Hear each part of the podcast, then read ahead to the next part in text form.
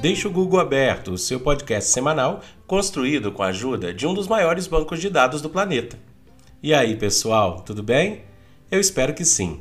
Essa é a temporada 2 de Deixa o Google Aberto e esse é o episódio número 18. Esse é um programa semanal de áudio sobre variedades.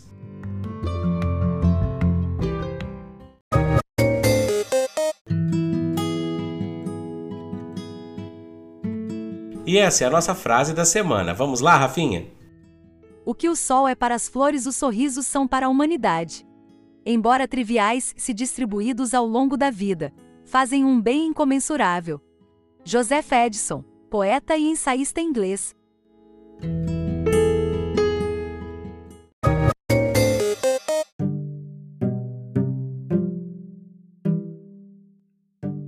No dicionário pelo podcast, a palavra escolhida foi decolonialidade. A decolonialidade ou pensamento decolonial é uma escola de pensamento utilizada essencialmente pelo movimento latino-americano emergente que tem como objetivo libertar a produção de conhecimento da episteme eurocêntrica, criticando a suposta universalidade atribuída ao conhecimento ocidental e ao predomínio da cultura ocidental. As perspectivas decoloniais veem essa hegemonia como sendo a base do imperialismo ocidental. Hoje sabemos que todas as culturas, povos e histórias precisam ser somadas e valorizadas para o desenvolvimento, mas sempre respeitando suas particularidades e individualidades. A decolonialidade serve como ferramenta de conscientização e valorização também das culturas locais de cada povo, nação ou continente.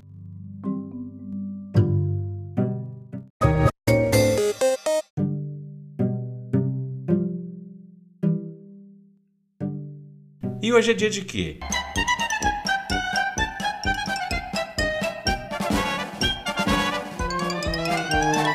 Hoje é o dia do circo.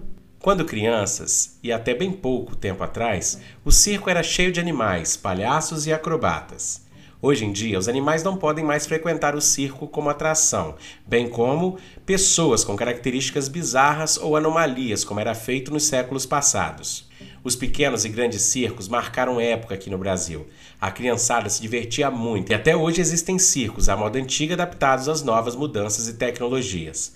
Palhaços famosos começaram no circo e foram depois para a TV e outros canais de comunicação. Carequinha, o da franquia Bozo e o Piolim. Este último foi escolhido para homenagear o Dia do Circo por se destacar em sua enorme criatividade cômica com habilidade ginasta e de equilíbrio. Ele também chegou a ser homenageado na Semana de Arte Moderna em 1922 por Tarsila Amaral, Mário de Andrade, Oswald de Andrade e Anita Mafalti. Hoje, o circo mais moderno do mundo é o Cirque du Soleil. Possui várias franquias funcionando em todos os continentes.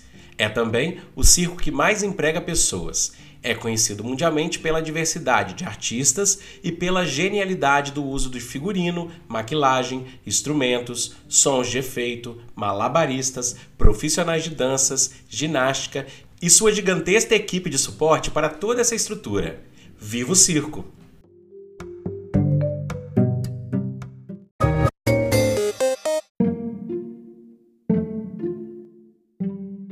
E nos fatos curiosos, históricos ou marcantes fazendo mais um aniversário essa semana, temos, em 1655, a maior lua de Saturno, Titã, é descoberta por Christian Huygens. Em 1824, o imperador D. Pedro I outorga a primeira Constituição do Brasil. Já em 1969, fundada no Brasil a ETC, a empresa brasileira de Correios e Telégrafos, a empresa pública que substituiu o Departamento de Correios e Telégrafos chamado de DCT. Em 1991, Ayrton Senna vence pela primeira vez o Grande Prêmio do Brasil de Fórmula 1. E em 2006 é criado o site de mídia social Twitter.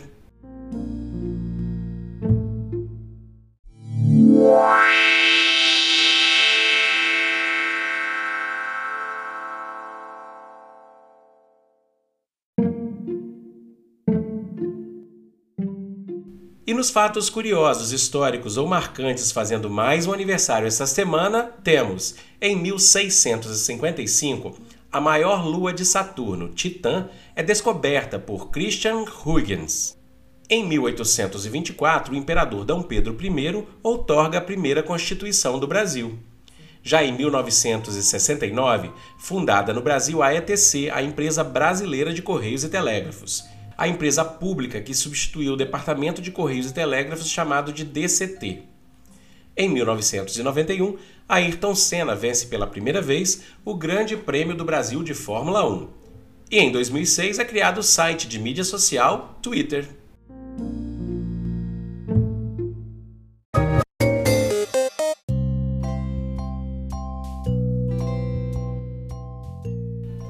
Para o texto da semana, escolhemos as três peneiras atribuídos a Sócrates, o filósofo. Talvez você já conheça em outras versões, mas esse é um texto muito bom de ser lido e relido, pois é sempre pertinente. As três peneiras. Um rapaz procurou Sócrates e disse-lhe que precisava contar-lhe algo sobre alguém. Sócrates ergueu os olhos do livro que estava lendo e perguntou: O que você vai me contar já passou pelas três peneiras? Três peneiras? indagou o rapaz. Sim, a primeira peneira é a verdade. O que você quer me contar dos outros é um fato? Caso tenha ouvido falar, a coisa deve morrer por aqui mesmo. Mas suponhamos que seja verdade. Deve então passar pela segunda peneira, a bondade. O que você vai me contar é uma coisa boa? Ajuda a construir ou a destruir o caminho, a fama do próximo?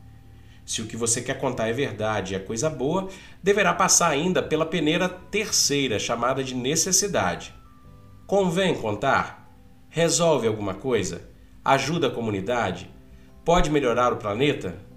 Arremata Sócrates. Se passou pelas três peneiras, conte. Tanto eu como você e seu irmão iremos nos beneficiar. Caso contrário, esqueça e enterre tudo será uma fofoca a menos para envenenar o ambiente e fomentar discórdia entre os irmãos colegas deste nosso planeta.